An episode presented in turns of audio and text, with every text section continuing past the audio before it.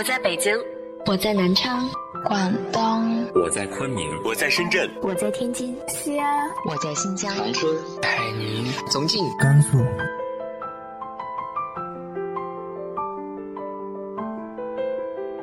这里是 FM 幺八零八四，昨天的你的现在的未来，我是主播背着吉他的蝙蝠女侠。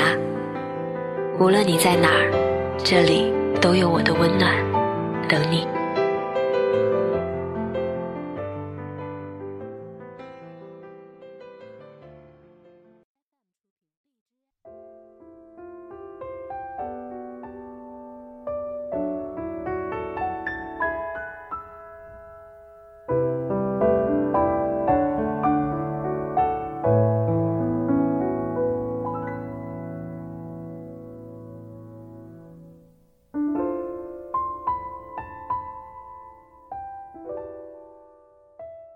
嗨，亲爱的你，晚上好。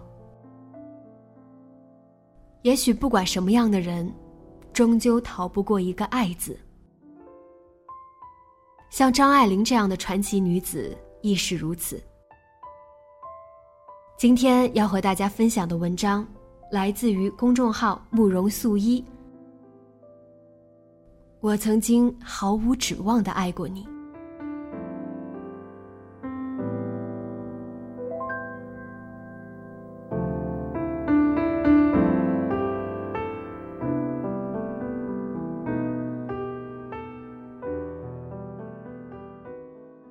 雨声潺潺，像住在溪边。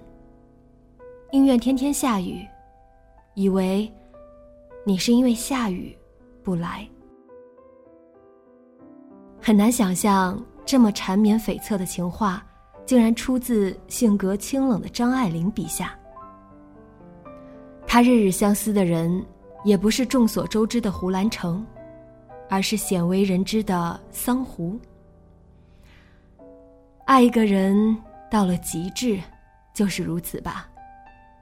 只有体谅，没有怨怼，连苦等不来的借口，也替对方想好了。这位小资们的祖师奶奶以心高气傲闻名，有张广为流传的照片，她一袭绿色旗袍，头高高昂起，眼神中满是睥睨众生的派头。仿佛俗世男子没一个入得了他的法眼。如此高傲的女子，很难对谁动心。一旦动了心，就会变得很低很低，低到尘埃里去了。旁人见了替他不值，他自己倒不觉得，反而满心欢喜，在尘埃里也会开出花来。之前。对胡兰成是如此，之后，对桑湖更是如此。桑湖是谁？民国时期的一位导演，和张爱玲曾经合作过电影《不了情》《太太万岁》等。从他出现在张爱玲的生命中后，一直有好事者以猜测他们二人的关系为乐。认识他们的人有否认的，也有肯定的。倒是当事人双方不约而同的保持着沉默，直到很多年以后，才从张爱玲的自传体小说《小团圆》中得到坐实。那个英俊寡言的男二燕山，不就是桑湖吗？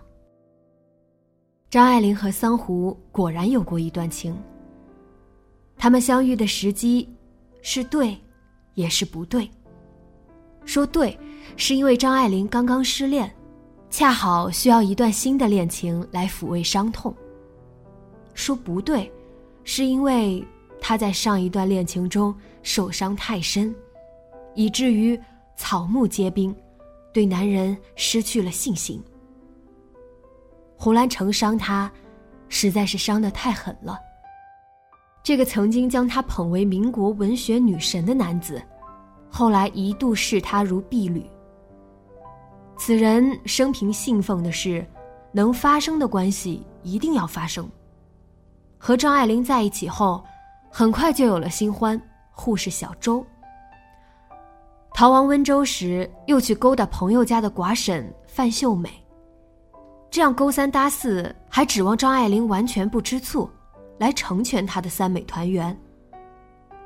他许诺他的岁月静好，现实安稳，早已飘散在流离乱世中。胡兰成最令人痛恨的是不知羞耻。和小周相好后，他罔顾张爱玲的感受。在旧爱面前，喜滋滋的谈起新欢的百般好处，连衣服洗得干净，也成了小周的无上优点。可怜一代才女，在意中人的心目中，居然沦落到要和其他女子去比拼谁的衣服洗得比较干净。他这样轻贱她，只不过是仗着他爱她。这轻薄的男人。料定面前的女子一片痴心，任他如何也无法逃出他的五指山。他被这段孽缘折磨得生不如死，千里迢迢跑去找他，却被他嫌弃坏了他和新欢的好事。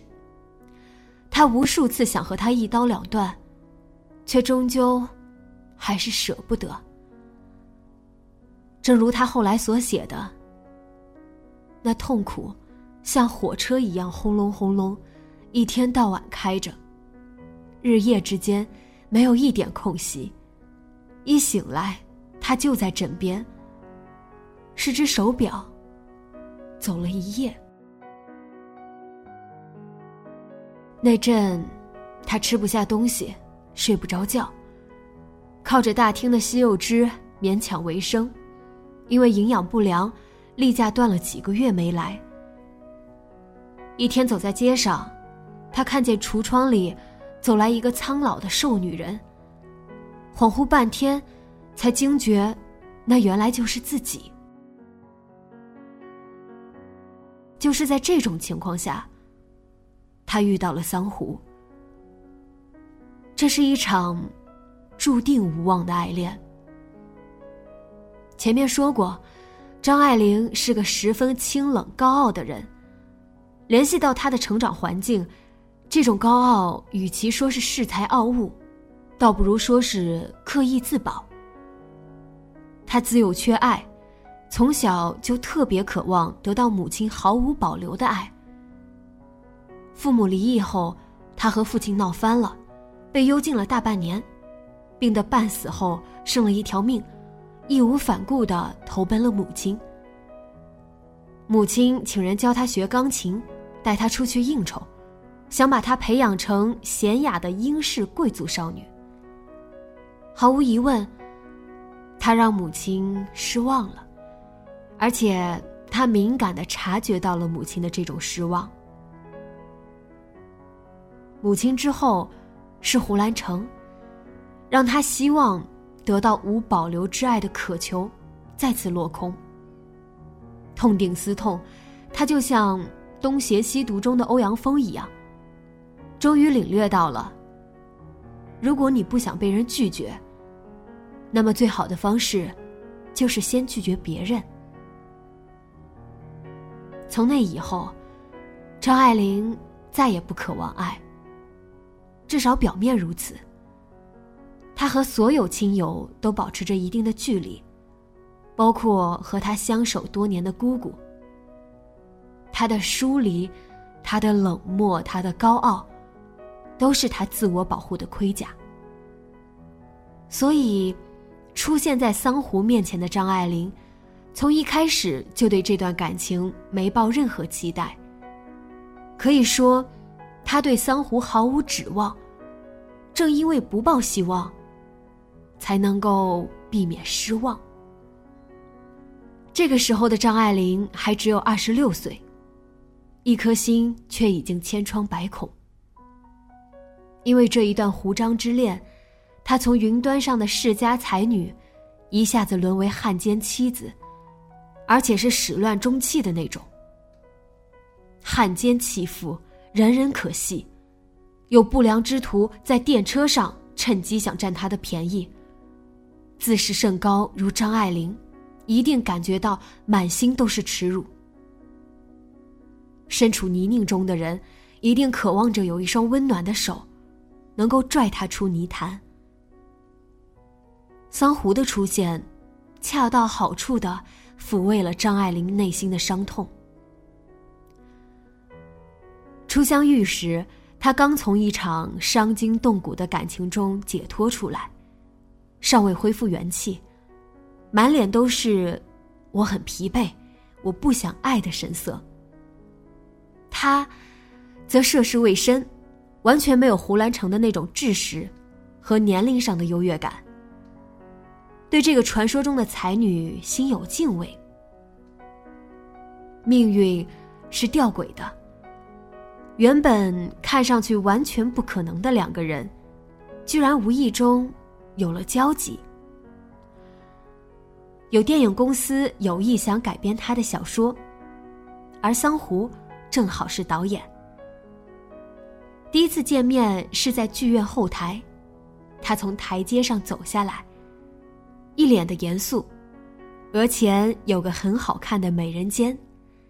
他惊诧于她的容颜，后来借由他姑姑的口写出了桑湖的漂亮。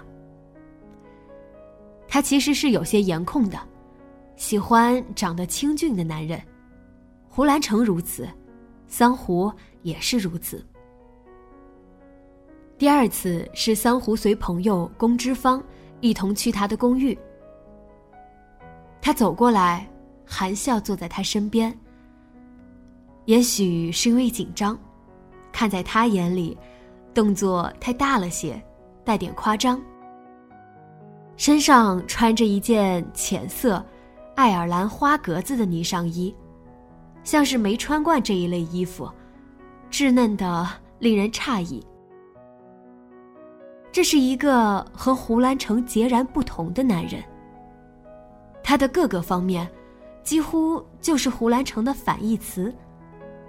胡兰成口若悬河，桑胡却闷声不响；胡兰成收放自如，桑胡却严肃拘谨。胡兰成信誓旦旦。桑胡却从不许诺。女人总是在对一类男人失望后，转而爱上另一类男人的。张爱玲也是如此。她写剧本，她拍电影。第一次合作的电影叫《不了情》。老实说，这部电影并没有多出彩，但市场反响很好，奠定了桑湖在上海影坛的名声。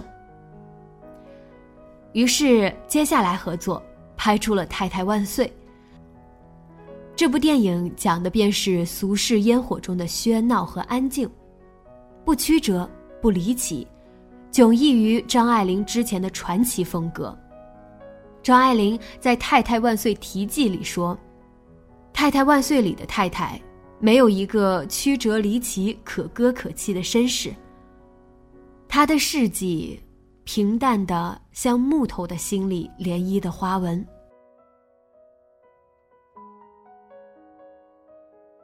电影上映期间，有关张爱玲和桑弧的绯闻传了开来。他们共同的友人龚之芳跳出来撇清说，根本没有这么一回事儿。龚之芳表示，受一干朋友委托，他曾经想撮合他们，并亲自上门游说。朋友们觉得，张爱玲的心里还凝结着与胡兰成这段恋情，没有散失。桑胡则性格内向、拘谨的很，和张爱玲只谈公事，绝不会斗胆提及什么私事来的。所以必须有古道热肠的人出来说和。张爱玲听了他的提议，反应却是摇头，再摇头。三摇头，意思让他不要再说下去了。龚之芳毕竟不是个心细如发的人，只看到了张爱玲表面上的拒绝，难以领会她在摇头、摇头、再摇头之下曲折难言的心事。他不是不爱他，他只是不忍心让他为难。他到底是如何爱上他的？这是一个谜。小团圆中，他给出了自己的答案。他对他，是初恋的心情。从前错过了的，等到了手，已经情况全非，更觉得凄迷留恋，恨不得永远逗留在这阶段。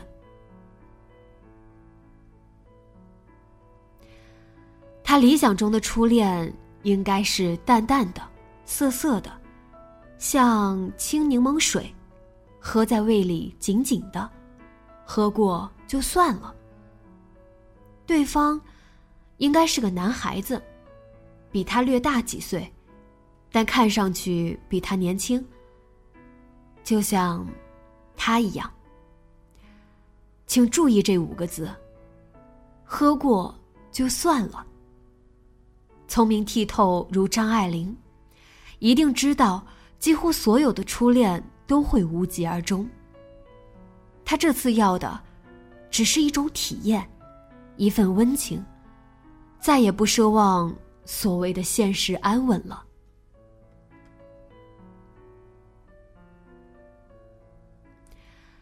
他们相处的片段只能通过小团圆来一一还原。他拥着她坐着，喃喃的说：“你像只猫，这只猫很大。”说张爱玲像只大猫的。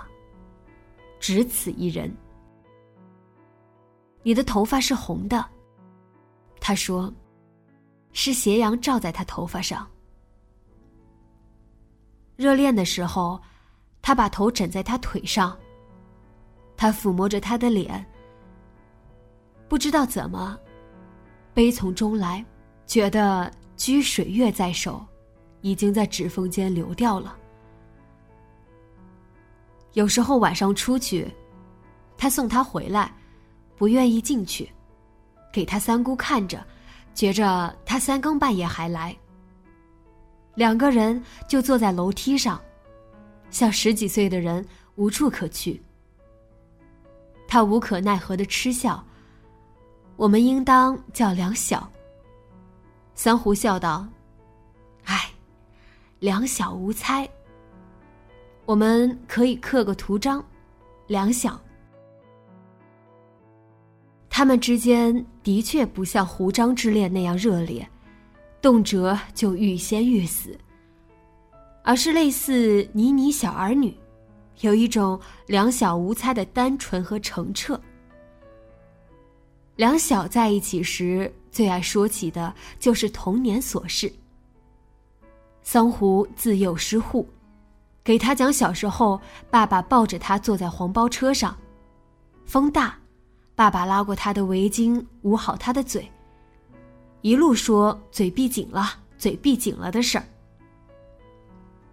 张爱玲则告诉他他和母亲的事儿。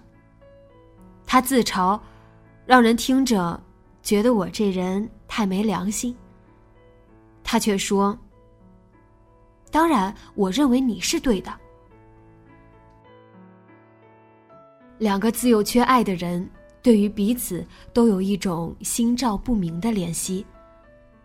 一度，他参与的三部电影同时上映，占了六家戏院。他的宣传者在报头写：“请看今日之上海，竟为某某之天下。”说起来是风云一时，却独有他说：“你一得意，便又惨又幼稚。”永远是那十三岁孤儿。张爱玲和胡兰成在一起时，一开始就昭告天下。这次却很小心，始终维持在地下情的状态。和他同住的姑姑对这段感情很不看好，因为觉得他喜欢他远远比不上对胡兰成，还替他抱不平。我就是气不过，为什么要鬼鬼祟祟？除了至亲，没有人知道桑胡的存在，连胡兰成也不知道。有次胡兰成经过上海时来看他，走之后，他对桑胡说：“这次和以前不同了，连手都没握过，一根汗毛都不能让他碰。”他突然说，声音很大。张爱玲一面忍着笑，也觉得感动。就在此次，他和胡兰成彻底了断了。如果没有桑胡的话，他可能做不到如此决绝。但胡兰成留下的阴影始终笼罩着他，以至于他也许觉得自己配不上一场光明正大的恋爱。他在桑胡面前始终是有些惬意的。他这么年轻，这么好看，又没有所谓的黑历史。难免会让他有些自惭形秽。小团圆中写道：“有次他和他出去看电影，出来时，他感到他的脸色变得难看了。他照照粉盒里的镜子，发现是自己脸上出了油，马上自惭年老色衰。还有一次，他疑心自己怀孕了。”做过检查才发现，原来是子宫颈折断了。他很懊恼，让他知晓了这些，显得他以前受过多少凌虐似的。如此纠缠了几年后，他对他说：“没人会像我这样喜欢你的。”桑胡说：“我知道。”他又说。我不过是因为你的脸，我总觉得前面那句话是真心的，后面这句更像找补。他是真的很喜欢他，喜欢到不敢开口提任何要求，生怕一提就会把他推得更远，却忍不住在心里设想与他一道生活的情景。要另外有个小房子，除了他之外，不告诉任何人。他白天像上班一样去那里，晚上回去。他知道，这终究是一种奢望，所以连这样的念头都不敢透露。他有次停经了两个月，只好告诉他。他强笑，低声说。那也没什么，就宣布。后来查出没有怀孕，他自以为在他没有表情的脸上看到了他幸免的喜悦。张爱玲这样的女人，活得太敏感、太清醒，也太骄傲了。她要的感情。从来都是百分之百，不要一丝一毫的勉强。桑胡在张爱玲面前，又何尝没有一份惬意？他欣赏她的才华，在乎她的感受，生怕自己唐突了她。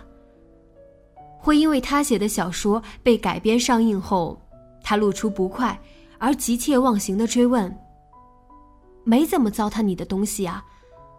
他写作《十八春》时，他给他取了一个笔名叫梁京，写了书评大张旗鼓的推荐，说他的文字变得淡多了。于他来说，她是云端之上的才女，并不敢设想有天会落下凡尘，成为他平凡的妻子。他的兄长知道他们的事后，执意反对。理由是，他是个作家，写作不是什么正经职业。当然，兄长也听说了些他和胡兰成的往事。素来乖顺的他，这次自然也不会违背兄长的意愿。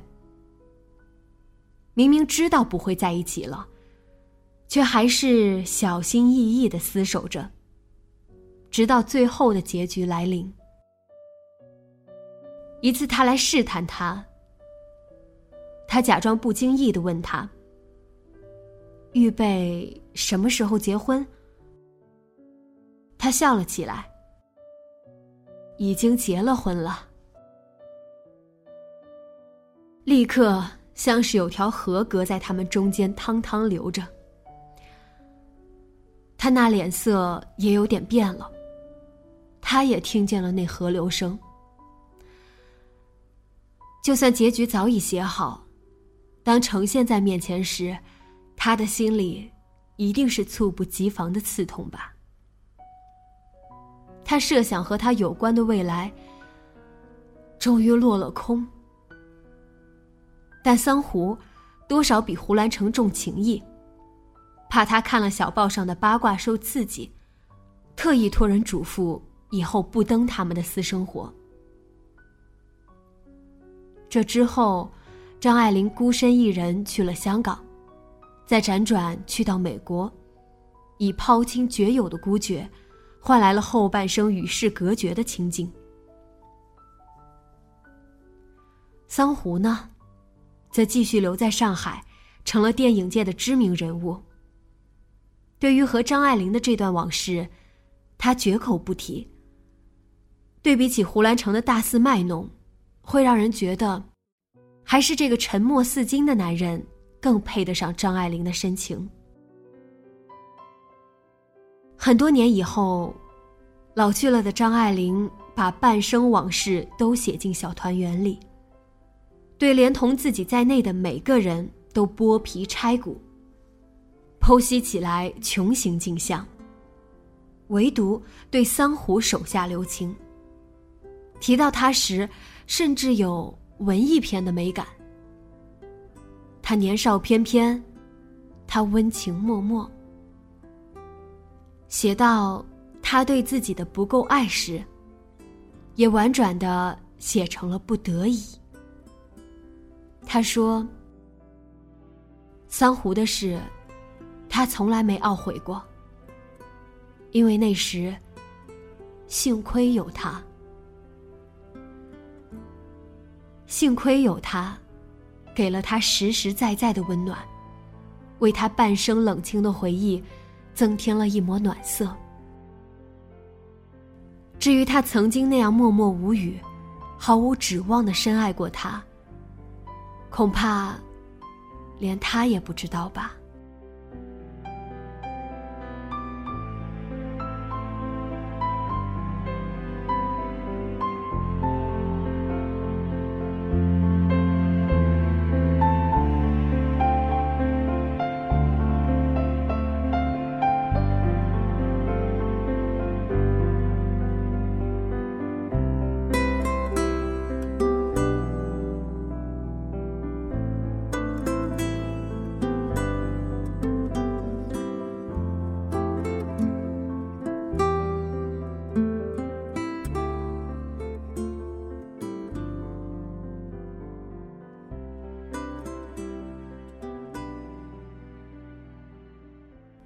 也许总会有那么一个人，你会把最特别的爱留给他。你的爱里有没有出现过这样一个人呢？直接在节目下方留言和我分享你的故事吧。今天的节目就到这里，节目原文请关注微信公众号“背着吉他的蝙蝠女侠”。电台和主播相关，请关注新浪微博“背着吉他的蝙蝠女侠”。今晚做个好梦，晚安。